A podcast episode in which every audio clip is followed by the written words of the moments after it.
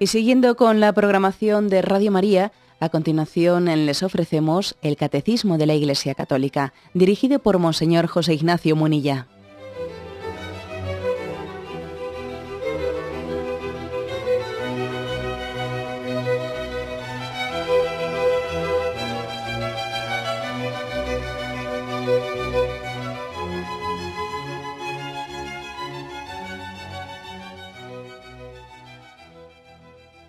Cordial saludo a todos los oyentes de Radio María. Un día más, con la gracia del Señor, proseguimos el comentario del Catecismo de nuestra Madre Iglesia. Estamos en el punto 1829. Hoy queremos concluir con este punto la explicación de la virtud teologal de la caridad, a la que le hemos dedicado unas cuantas sesiones. Las virtudes teologales han sido explicadas en el Catecismo después de las virtudes cardinales prudencia, justicia, fortaleza y templanza. Como digo, las virtudes teologales han coronado esta explicación sobre, sobre lo que llama a partir del punto 1803 las virtudes dentro de esta tercera parte del catecismo que es la vida en Cristo o la moral. Y como digo, hoy explicando el punto 1829, pues coronamos la explicación pues no solo eh, de, de la virtud de la caridad, sino también de este capítulo de las virtudes dice este punto.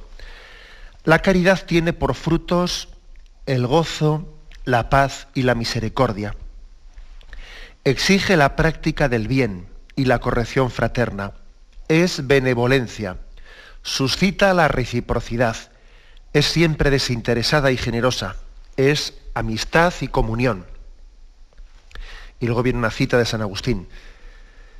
La culminación de todas nuestras obras es el amor ese es el fin. Para conseguirlo corremos. Hacia Él corremos.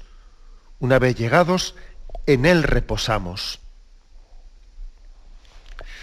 Bueno, pues como veis, este punto en 1829 comienza por hablar de los frutos de, de la caridad. Ciertamente la caridad produce innumerables efectos buenos. En primer lugar, los produce en la misma persona que ama. El primer beneficiado del amor es el que ama. No ya es las cosas buenas que, Dios le permite ¿no? realizar en los demás, que serán muchísimas, pero el primer beneficiado del amor es uno mismo. Igual que el primer perjudicado del odio es uno mismo. Uno cuando odia piensa que está haciendo un mal a otro, te lo estás haciendo a ti mismo en primer lugar. Pues con la caridad pasa lo mismo. El primer beneficiado de, de quien vive la virtud de la caridad es uno mismo. ¿Por qué? Pues porque el hombre se va asemejando cada vez más a Dios, a nuestro Padre Celestial, que es pura caridad. ¿Y, qué quiere el hombre que está hecho a imagen y semejanza de Dios, que vaya creciendo en él esa imagen y esa semejanza, que sea cada vez más semejante a Dios? ¿no? Fijaros, eh, Mateo 5, versículos 44-48 dice, Por eso os digo, amad a vuestros enemigos y rogad por los que os persiguen, para que seáis hijos de vuestro Padre Celestial, que hace salir el sol sobre buenos y malos, y hace llover sobre justos e injustos.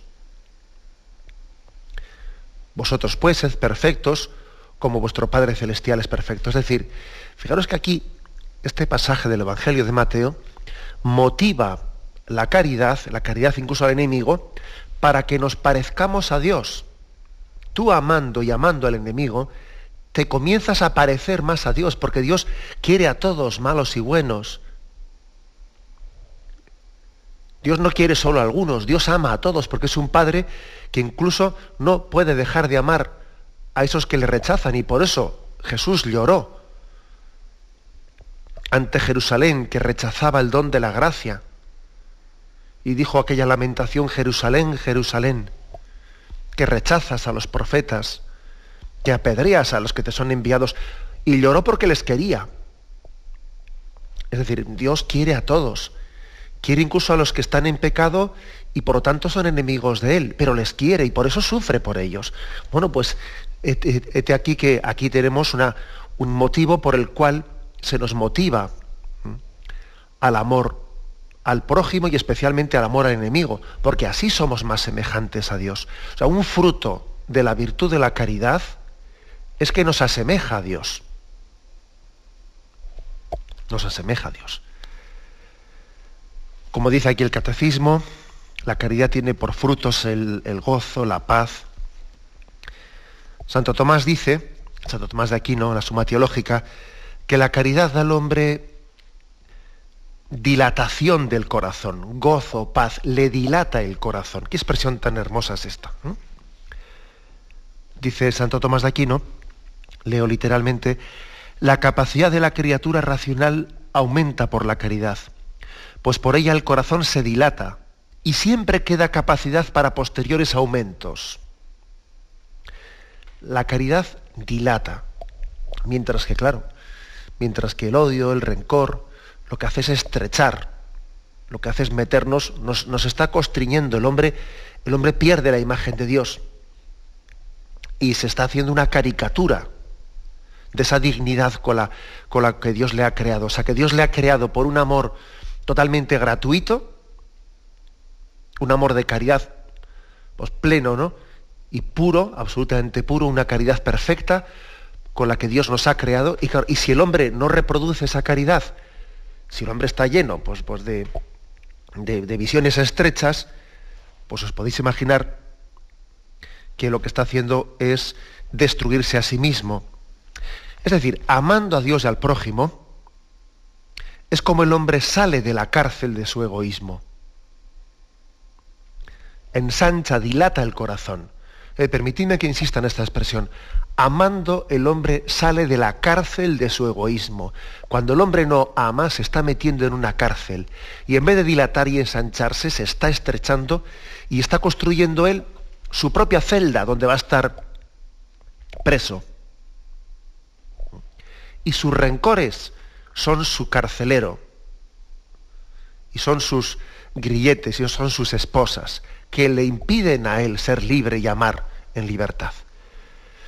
Eh, por eso podríamos decir que el primer beneficiado de la virtud de la caridad es el que ama. Dicho esto, pues damos un paso más, porque dice que, que la caridad tiene por frutos el gozo, la paz, la misericordia, y exige una serie, lógicamente la caridad también se traduce en unas obras concretas, ¿no? ¿Qué obras son esas? Aquí el catecismo pues, describe algunas. Yo me voy a permitir la libertad de, hacer pues, una, pues, una explicación un poco más detallada. ¿no? Pues una primera obra, una concreción concreta de la caridad. Pues la misericordia. La misericordia es una concreción. Dice Colosenses, ¿no? capítulo 3, versículo 12. Vosotros, como elegidos de Dios, santos y amados, revestíos de entrañas de misericordia. La misericordia es una expresión concreta de la caridad que podríamos describirla como una inclinación a la compasión, a la ayuda del prójimo en sus necesidades. Una forma, por otra parte, muy práctica de vencer los rencores, ¿no? El hecho de que cuando alguien, bueno, pues ve que, que el prójimo ha, pues ha obrado mal, o por lo menos lo, que él puede percibir, ¿no? Pues ve que ha obrado incorrectamente, pues hay dos maneras, ¿no? De, responder o de, o de posicionarse ¿no? ante esa obra mala del, del, prójimo. ¿no?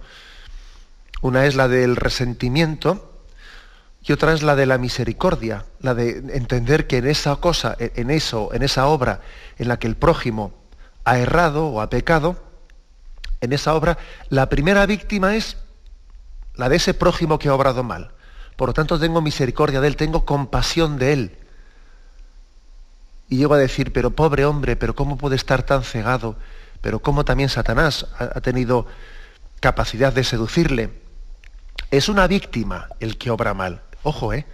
El que obra mal no solo es verdugo, también es víctima. Con lo cual, la caridad me lleva a tener misericordia del pecador. Así Jesús miraba, ¿no?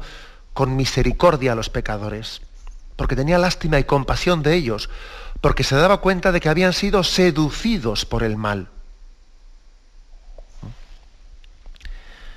Bueno, esa es una primera, eh, una, primera aplicación de cómo la caridad nos tiene que llevar a juzgar con ojos de misericordia al mundo.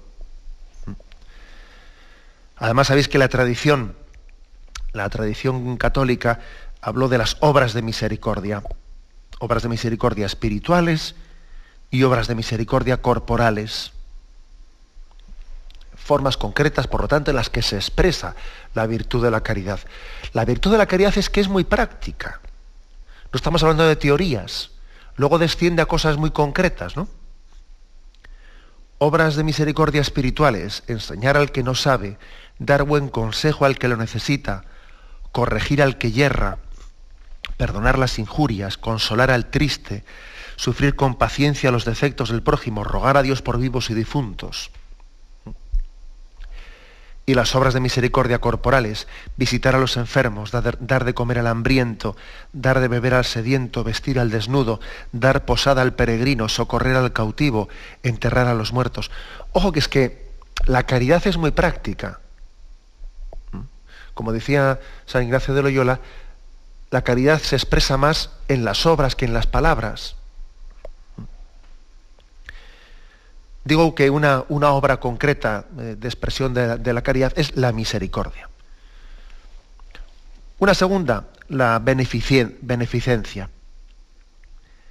Es decir, hacer el bien, beneficencia. Dice Hechos de los Apóstoles capítulo 10, versículo 38. Jesús nuestro Maestro pasó haciendo el bien. Pasó por el mundo haciendo el bien. Qué, hermoso ¿no? que, se, que se pueda decir de una, de una, persona, pasó por el mundo haciendo el bien. ¿Os imagináis, no? Que en, el, que, en vuestra lápida, el día que, muramos y seamos enterrados, alguien pueda escribir en la lápida, pasó por el mundo haciendo el bien. Pues la verdad es que sería el mejor testamento lo que podamos dejar tras tras de nosotros. Haced bien y prestad sin esperanza de remuneración dice Lucas 6:35, tú haz el bien. Porque el bien, el bien tiene razón de ser por sí mismo, no a cambio de nada. El bien no necesita ningún interés para, para tener razón de ser, no, por sí mismo. Tú haz el bien sin esperar nada a cambio. Segunda carta a los tesalonicenses, hermanos, hermanos, no os canséis de hacer el bien. O Gálatas 6, versículo segundo, no nos cansemos de hacer el bien, que a su tiempo cosecharemos si no desfallecemos. Mientras hay tiempo, hagamos bien a todos. Mientras hay tiempo, hagamos bien a todos.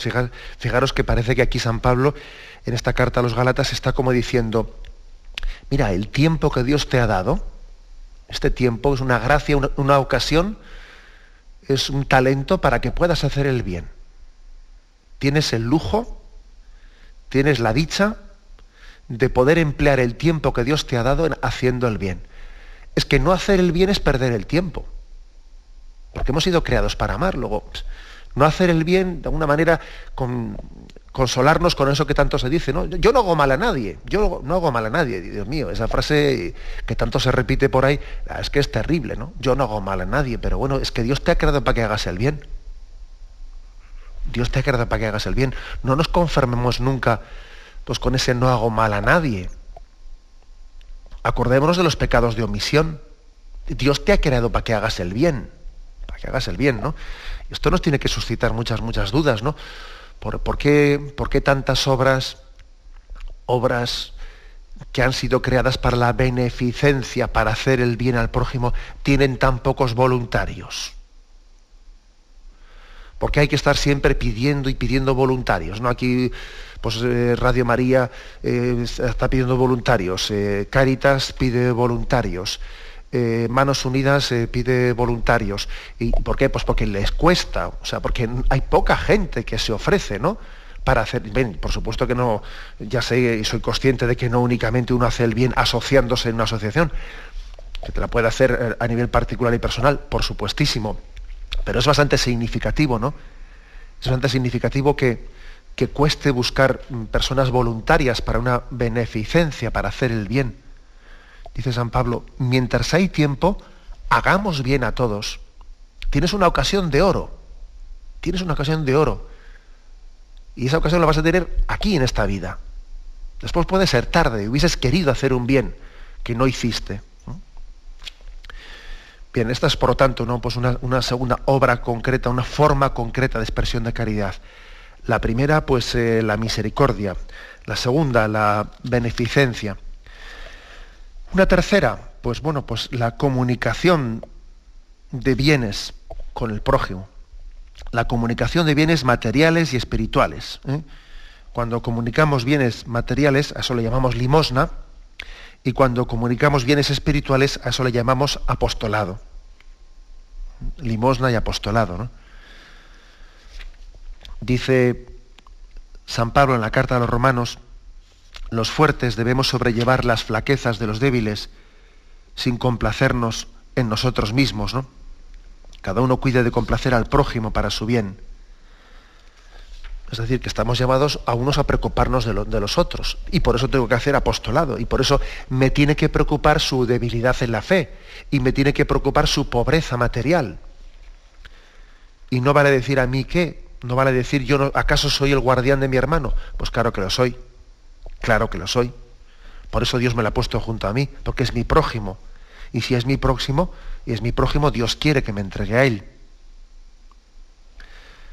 está lleno, ¿no? Pues la Sagrada Escritura, el Nuevo Testamento está lleno de estos llamamientos a la comunicación de los bienes materiales y, espirituales.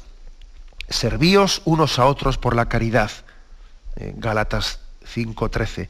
Consolaos mutuamente y edificaos unos a otros. Primera Tesalonicenses 5:11. Enseñaos y exhortaos unos a otros con toda sabiduría.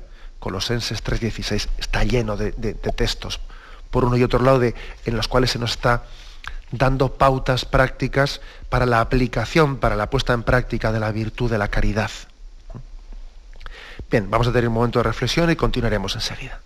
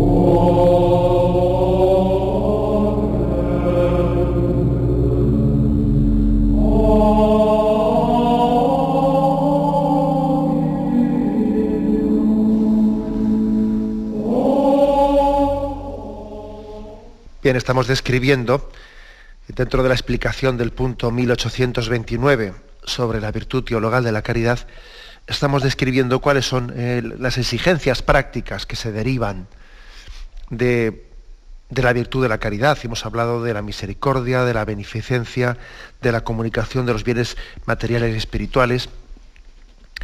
Dice aquí también el catecismo, la corrección fraterna exige la práctica del bien y la corrección fraterna. Es curioso que el catecismo a la hora de, describir algunas cosas prácticas y concretas de cómo vivir la virtud de la caridad, concreta en la corrección fraterna. Si tú amas, corriges. Mm, así de claro. Dice Mateo 18, si pecare tu hermano contra ti, ve y repréndelo a solas si te escucha, habrás ganado a tu hermano. Si no te escucha, toma contigo uno a dos, para que por la palabra de dos o tres testigos sea fallado todo el negocio. Si los desoyere, comunícalo a la iglesia. Y si a la iglesia desoye, sea para ti como gentil. habla de la corrección fraterna. Primera Tesalonicenses 5:14. Os rogamos, hermanos, que os amonestéis, que amonestéis a los revoltosos, etc. La corrección fraterna es signo inequívoco de amor. De hecho, donde, en, el sitio, el lugar en el que más se practica la corrección fraterna es en el seno de la familia, porque nos amamos y nos queremos, corregimos, ¿no? De lo contrario, ¿qué ocurre? Pues que en nuestra vida diaria se corrige poco y se critica mucho. Y la crítica, la crítica es pues lo contrario ¿no? pues a la corrección fraterna, es decir, no le digo a quien tengo que decirle, como tengo que decirle, y donde tengo que decir las cosas y las, comento por, por, la espalda sin ninguna esperanza de, corrección, sin ninguna esperanza de que lo que estoy diciendo sirva para algo. La prueba es que no se lo digo al interesado. Fíjate tú qué esperanza tengo yo de que, de que este mal que yo he percibido pueda corregirse. No tengo ninguna. Sin embargo, la caridad tiene, está ligada lógicamente a la virtud de la esperanza y como tiene esperanza en que un mal puede ser corregido y tiene amor a esa persona, pues lógicamente se molesta en la corrección. Se molesta, lucha por ello. ¿Mm? Hay que decir que la corrección fraterna supone que alguien verdaderamente es importante para mí, que su destino, el hecho de que él vaya por el buen camino o por el mal camino, yo no puedo ser indiferente ante ello. Puedo ser indiferente. ¿eh? Por ejemplo, una madre a quién corrige más? ¿A su hijo o a un, al hijo de un vecino? Si es una buena madre, corrige más a su hijo si es una mala madre, como a veces también observamos que existe, ¿no? Lo que hace es sacar la cara a su hijo siempre y estar corrigiendo, que eso no es corregir, echando en cara al hijo del vecino en las cosas. Es, decir, cuando hay amor verdadero, uno corrige a quien ama. Mm. Eso que tantas veces estamos observando, ¿no? Que a veces vemos que, que hay un amor muy carnal de los padres hacia los hijos. Muy carnal, que consiste en que les corrigen poco y le están sacándoles la cara siempre. Pues es que dice uno, pues eso no es un amor, un amor de caridad. Es un amor muy carnal. Permitidme la, anécdota compartida con vosotros, que recuerdo que siendo, pues siendo, siendo párroco, pues recuerdo haber, haber recibido la visita pues, de un padre, pues el, hombre pues molesto porque yo le había corregido a su, a su niño la catequesis, ¿no? Y entonces, pues el padre, pues eso, pues a sacar la cara a su niño. Y, entonces, pues que le parecía mal que yo le hubiese corregido a su hijo y tal y cual, no sé qué, porque haberse lo dicho a él, no haberse lo dicho al niño, que el niño no hay que corregirle, no sé qué. Y me acuerdo que le dije yo al padre, vamos a ver, usted y yo estamos en el mismo bando, ¿eh? No sé si se ha dado cuenta de ello. Es decir, o sea, usted y yo tenemos que luchar por el bien del niño. Y cuando le corregimos, le corregimos porque le amamos. O sea, de lo contrario no le corregiríamos, no nos molestaríamos en ello, ¿no? Eh, eh, es muy, muy característico de esta cultura que estamos creando el que se esté perdiendo la corrección fraterna, en que cada uno le saque la cara a su, carne y a su sangre, ¿no? A defender lo mío, a no querer ver los defectos que tiene. Y a estar siempre echando, ¿no? Pues, el, eh, pues, pues las culpas de todo lo que sucede al otro, al otro siempre. Esa, esa, incapacidad para la corrección fraterna, esa incapacidad para la corrección fraterna, pues pues no, delata la falta de caridad, la falta de amor, de amor teologal, de, la virtud caridad teologal. Y, es, y quiere decir que, el amor que tenemos, que aparentemente es muy grande, muy grande, ¿no? Pero que, es, que no es un amor, no es una caridad teologal. Es un amor muy carnal. Que no es ese el amor de Cristo. Y no es ese el amor que puede hacer crecer a nuestros hijos. Al mismo tiempo, también hay que decir pues, que la, virtud, o sea, mejor dicho, la, corrección fraterna, aquí de la que nos habla el catecismo, pues para ejercerla, pues hay que hacerla, ojo, eh, sabiendo purificarse uno el que la está ejerciendo. Purificándose, pues por ejemplo, de, mm, bueno, pues de, un, de, cualquier signo de, o resquicio de resentimiento Porque si uno corrige a otra persona, porque en el fondo está un poco resentida con ella, y le corrige como un desfogue, no un desahogo de su resentimiento, mal asunto es ese. Mal asunto. Uno necesita tener mucha purificación interior para poder corregir bien. Llevado únicamente del amor, de la caridad a la persona a la que está corrigiendo. No llevado de un desahogo. No teniendo incluso un excesivo celo ¿eh? en la manera de, de corregir. ¿eh? Un excesivo celo teniendo también la capacidad de adaptarse ¿no? a la persona a la que está corrigiendo, sabiendo que uno pues, no puede digerirlo todo de repente, ¿no? teniendo paciencia en la forma de corregir, eh, sabiendo pues, que igual que a un niño no le podemos dar una chuleta, ¿no? que hay que empezar con las papillas, también muchas veces en la manera de corregir, pues lógicamente hay que dosificar las cosas que se corrigen, pues porque si una persona pues, que tiene pues que, es muy inmadura, si le corregimos el primer día de todo, eh, de todo lo que cabe corregirle, pues no va a tener capacidad de, de asunción de tantas cosas, ¿no? Bueno, pues mm, es muy importante eh, que también quien, ejercita la corrección fraterna se examine si es movido por algún otro movimiento que no sea la pura caridad, porque debe demostrarse manso, con capacidad también de cariño, ¿eh? y de suscitar arrepentimiento y reconocimiento de la verdad, de, con capacidad de suscitar arrepentimiento, no únicamente con una especie de expresión de, de quien reprocha, ¿eh? reprocha o restriega, está restregando ¿no?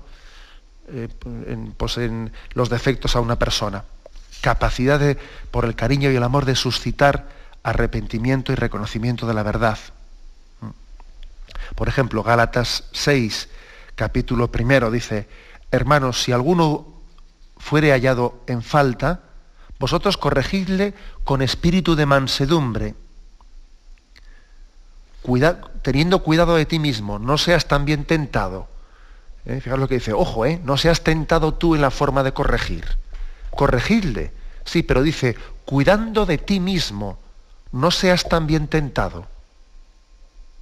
Curioso esta matización que hace San Pablo. Está como, como queriendo decir, soy consciente de que corregir bien eh, es también eh, eh, que tiene dificultades, que supone un proceso de purificación en la persona importante. ¿no? no es tan fácil corregir bien. Y no es tan fácil aceptar las correcciones, también sabiéndose amado. que en el fondo tenemos, cuando somos corregidos, tenemos que decir, están haciendo una obra de caridad conmigo.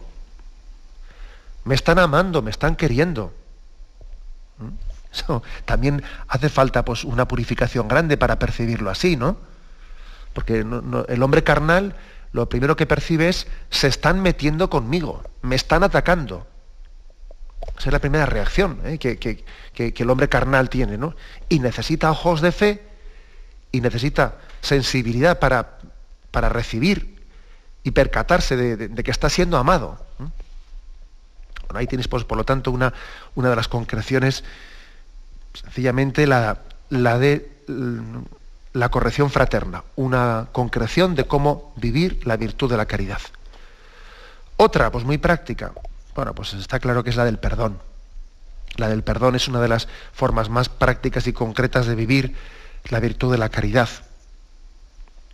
Perdonar, que ya sabéis que la palabra perdón, ¿eh? pues tiene esta etimología, perdón, es decir, es un don reiterado, dar reiteradamente, dar de nuevo nuestro amor, con insistencia, sobreabundantemente. Es un don en superlativo, reiterado. Bueno, pues esta es una concreción de la virtud teologal de la caridad. En primer lugar, pues porque si queremos ser hijos de Dios, debemos parecernos a nuestro Padre, que, no únicamente nos, nos dio el don de crearnos, sino que nos da el perdón, es decir, nos da el don de la redención. Primero nos creó, y fue, aquello fue un don, y luego nos redimió cuando habíamos pecado, y eso fue el perdón.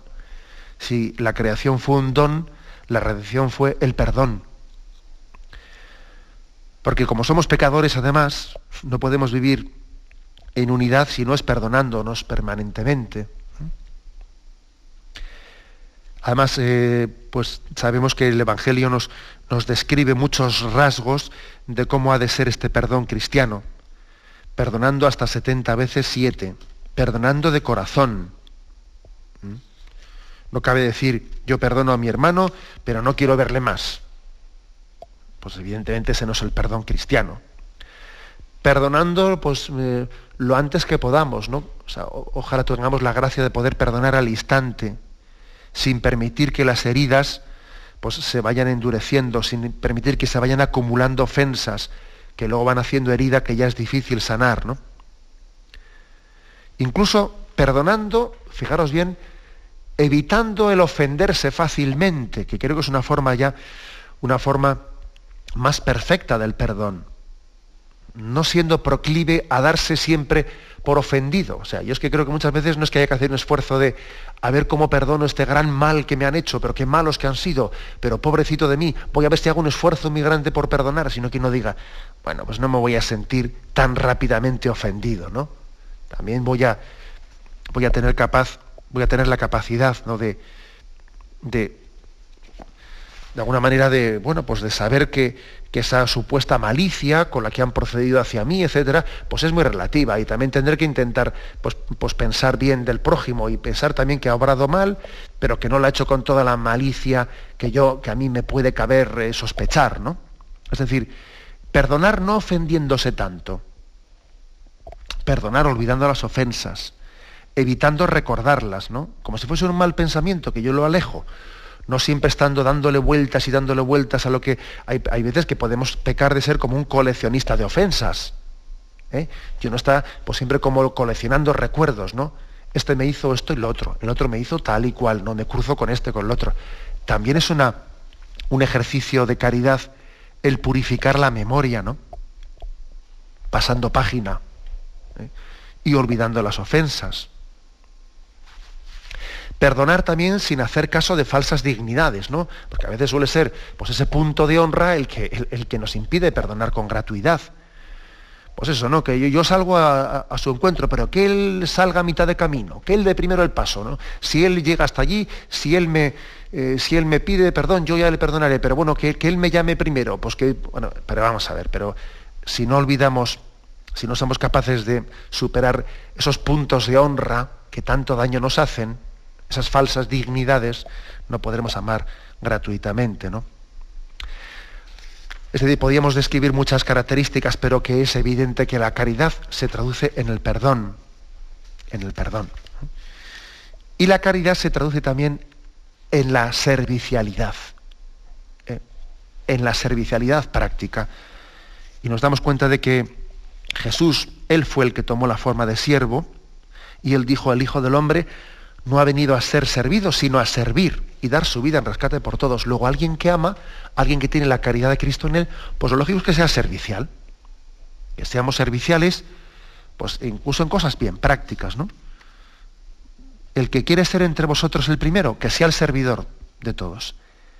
El mayor entre vosotros, que se haga el menor. Que dice incluso Filipenses 2.3, teneos unos a otros por superiores, o sea, es decir, sírvele al otro, como si fuese tu amo, que no lo, que no lo es, pero tú le sirves como si fuese tu amo, con espíritu de servicialidad, ¿no?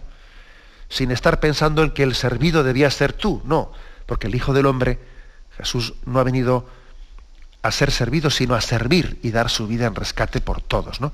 Sin estar pensando en que estos son mis derechos, eh, yo tengo derecho a que me sirvan a mí, olvidándote de tus derechos, como Cristo se olvidó de los suyos al anonadarse, al rebajarse y siendo de condición divina, habiéndose convertido Él, siendo el Maestro y el Señor, en el servidor de todos. Pues eso sí tiene que traducir en nuestra vida concreta, en un estilo de hacer las cosas. ¿eh? En un estilo de hacer las cosas, ¿no? En la prontitud para el servicio, ¿no? En tener la prontitud para coger la escoba, para hablar claro, ¿no? O coger sencillamente el estropajo y, tener la prontitud para, para, levantarse a fregar las cosas en la, pues en la cocina? Pues claro que sí. O sea, eh, de la caridad se tiene que desprender esa prontitud para el servicio. Lo lógico es que se traduzca y de lo contrario es pura teoría. Son palabras bonitas pero que no tienen realidad práctica en el día a día. La caridad pues no es muy práctica y nos dice aquí el catecismo pues en este punto 1829 que exige ¿eh? la práctica del bien, la corrección fraterna, la reciprocidad, etcétera, etcétera. ¿eh? Vamos a tener un momento de reflexión y continuamos enseguida.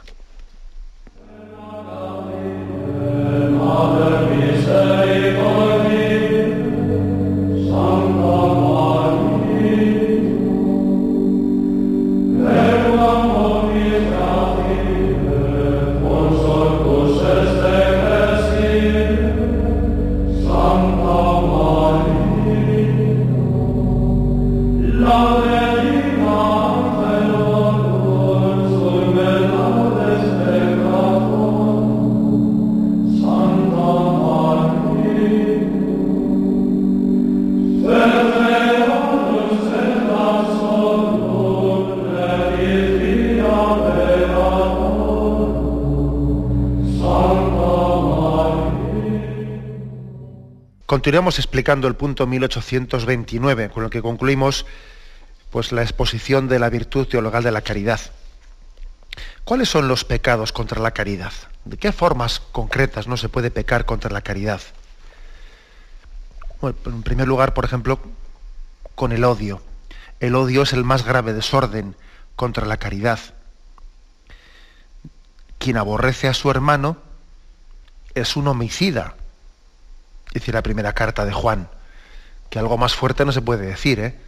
Quien aborrece a su hermano es un homicida.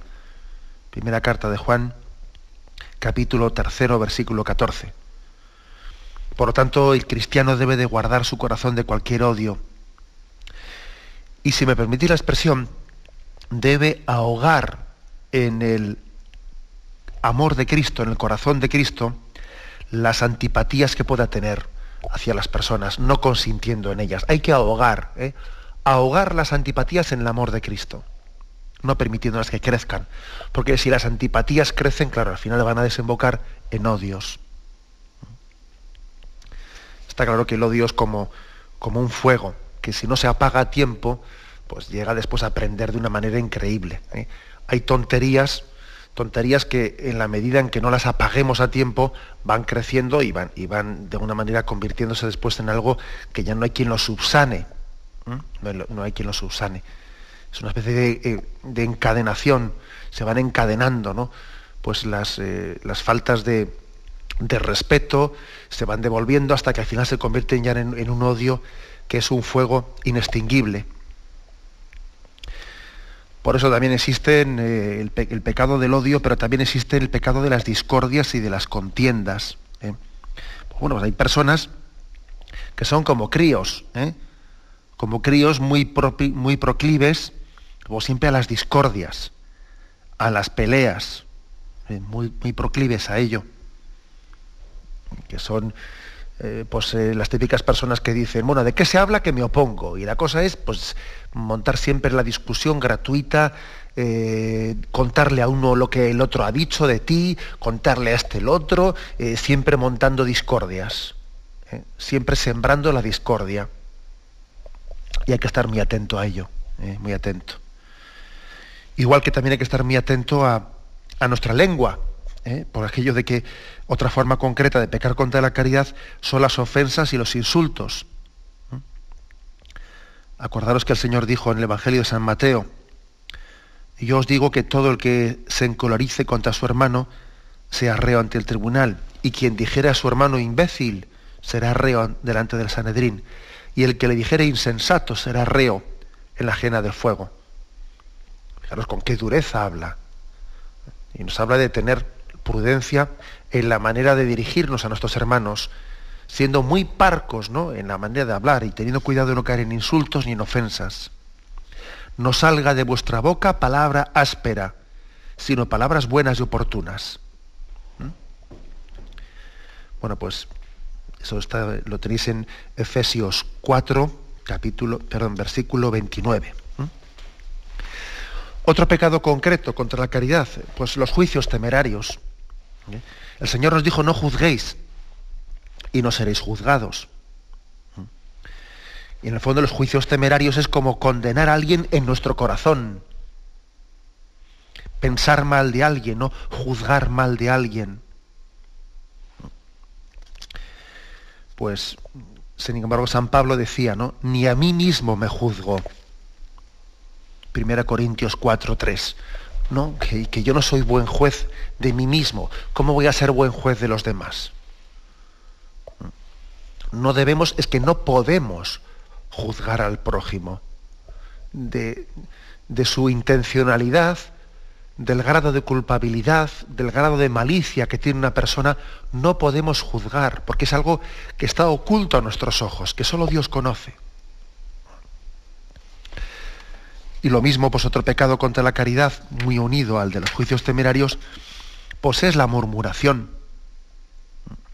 Claro, cuando alguien ha juzgado mal en su corazón, muchas veces es casi inevitable que acabe, como dice el Evangelio, de la abundancia del corazón, habla la boca, acaba hablando mal, acaba murmurando, ¿no?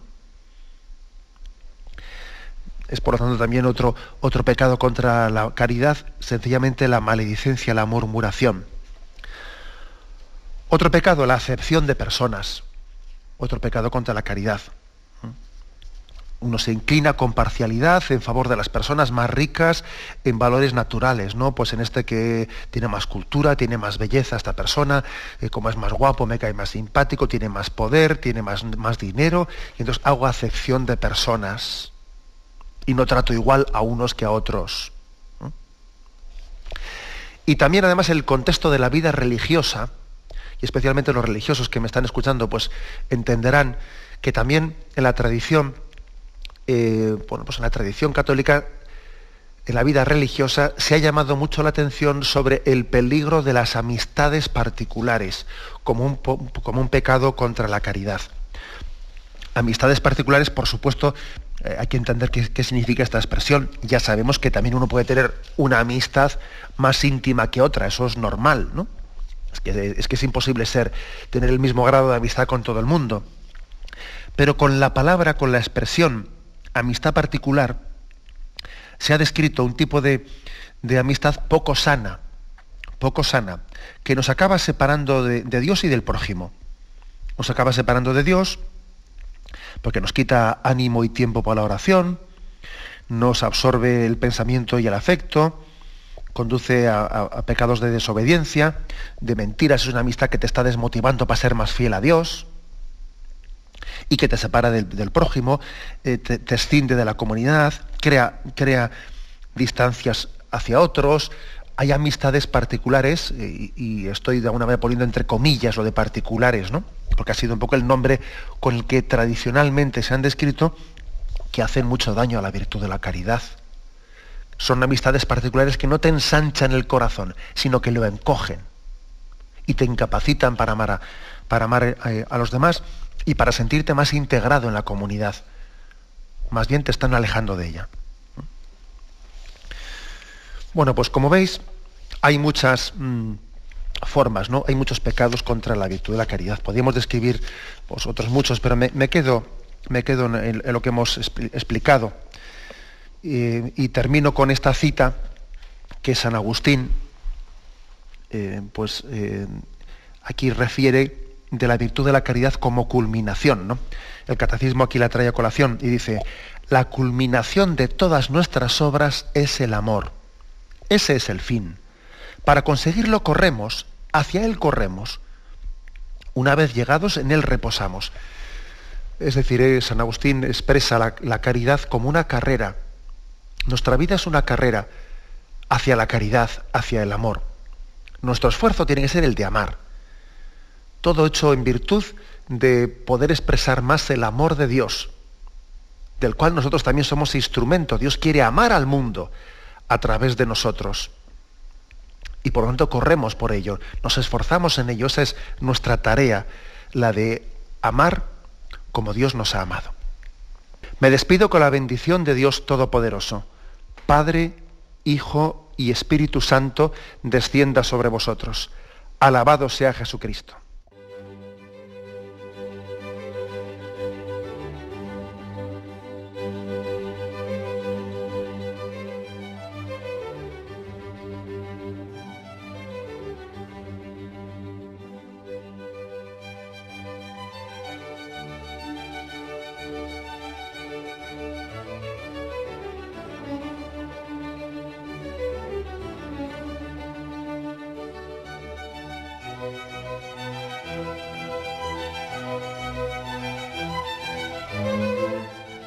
Han podido escuchar en Radio María el Catecismo de la Iglesia Católica, dirigido por Monseñor José Ignacio Munilla.